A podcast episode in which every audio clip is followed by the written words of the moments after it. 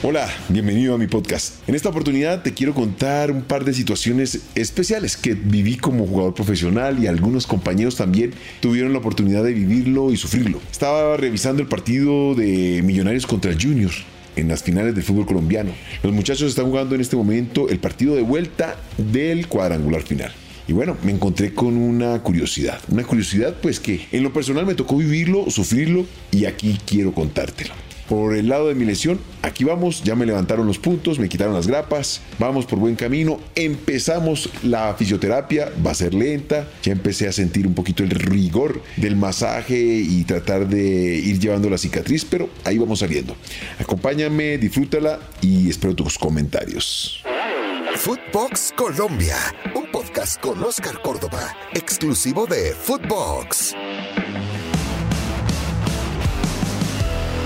Como te digo, estoy viendo el primer partido de retorno de lo que es la final del fútbol colombiano, en los cuadrangulares. Y para que te enfoques o más o menos te ubiques mm, geográficamente, te voy a contar lo acontecido con Fabián Biafara, jugador del Junior de Barranquilla, que entra en el primer tiempo luego de, de sustituir a un compañero que sale por lesión y se encuentra con un manoteo ante un rival y lamentablemente salen los dos perjudicados, cada uno con tarjeta amarilla. En el segundo tiempo, más o menos en el minuto 70, entra a un rife y rafe, la pelota sale a la lateral y él queriendo ganar un poco de tiempo, porque si vamos a hablar de pérdida de tiempo en este partido, Millonarios Junior creo que es donde menos tiempo real de juego hemos visto en el terreno de juego. Pues bien, el árbitro no se acuerda, creo yo, que Biafara tenía tarjeta amarilla y decide sacarle la segunda tarjeta amarilla. Como resultado, Biafara fuera. El jugador no se acordaba que tenía ya una amarilla y lamentablemente se tiene que perder el resto del compromiso dejando a sus compañeros con 10 en el terreno de juego.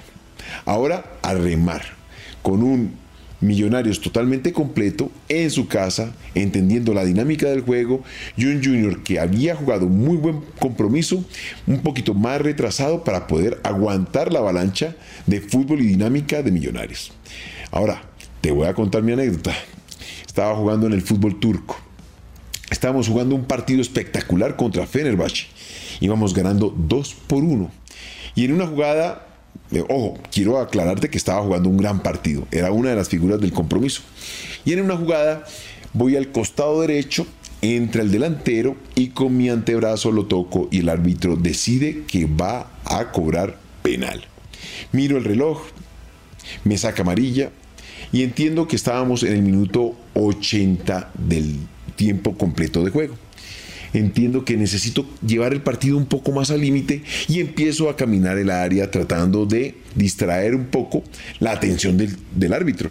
El árbitro empieza a revisar exactamente qué estaba sucediendo, empieza todo el mundo a alegar de mis compañeros, los de Fenerbahce, tratando de acelerar el cobro del punto penal porque convirtiendo este penal, el partido se iba a poner 2 por 2 y había todavía 10 minutos para poder irse arriba en el marcador. Era un clásico, clásico de la capital. En la capital de Turquía hay dos, tres clásicos. Fenerbahce, Besiktas, Fenerbahce, Galatasaray.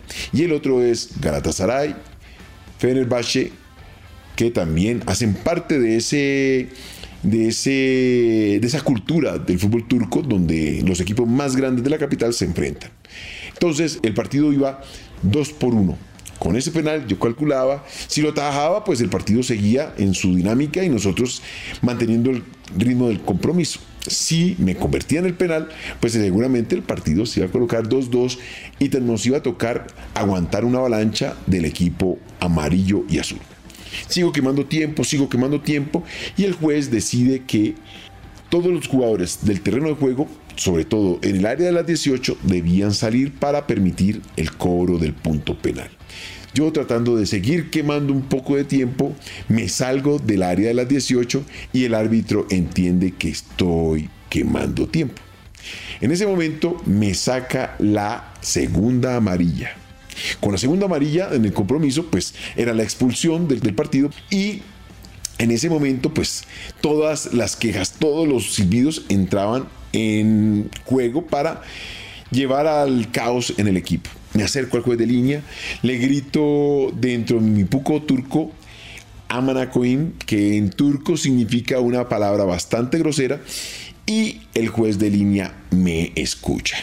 Yo no hablaba turco, ojo, eso era lo que la gente percibía y necesitaba de un traductor para poder interpretar todo aquello que sucedía dentro del equipo y eh, socialmente. El árbitro eh, es reportado por el juez de línea y queda en el expediente que yo le menté la madre al árbitro turco. En ese momento todo se calienta. El capítulo siguiente es que entra Daniel Panku, que de vez en cuando le gustaba atajar con nosotros en los compromisos, sobre todo de solteros contra casados, y Panku lo hacía muy bien. Daniel Panku era un rumano, centro delantero. Daniel entra a mi posición, se pone mis guantes, se pone mi buzo, y en ese momento le digo a Daniel, ojo, quien va a cobrar es Alex de Sousa, y Alex siempre cobra sobre tu costado izquierdo. Bueno, el capítulo siguiente, Daniel se tira su palo izquierdo, ataja el penal y seguimos en el marcador 2 por 1. Resultado del compromiso, el partido se va desarrollando posteriormente. Normalmente Fenerbahce toma un segundo intento, segundo impulso de aire y nos sigue atacando fervientemente. Ya para finalizar el partido, nos convierte en el segundo gol y para rematar sobre los minutos de descuento convertimos el tercer gol. Resultado del compromiso 3 por 2. Besiktas le ganó a Fenerbahce el clásico más caliente que había podido vivir. Calentura total por parte de los hinchas de Fenerbahce y los jugadores cuando van entrando al camerino empiezan a gritar en View Besiktas, que significa Besiktas el más grande. Cuando entramos al camerino, yo ya sentado, bañado, totalmente cambiado por el haber salido faltando 10 minutos, ya me había tocado ver los últimos segundos del compromiso, hacer la fuerza suficiente para que lográramos sacar ese resultado tan necesario. Entra el presidente y empiezan eh, los cánticos por parte de todos los jugadores donde lo que lográbamos era que el presidente se animara y nos mejorara las condiciones del premio que nos estaba ofreciendo. Era un premio de 5 mil dólares.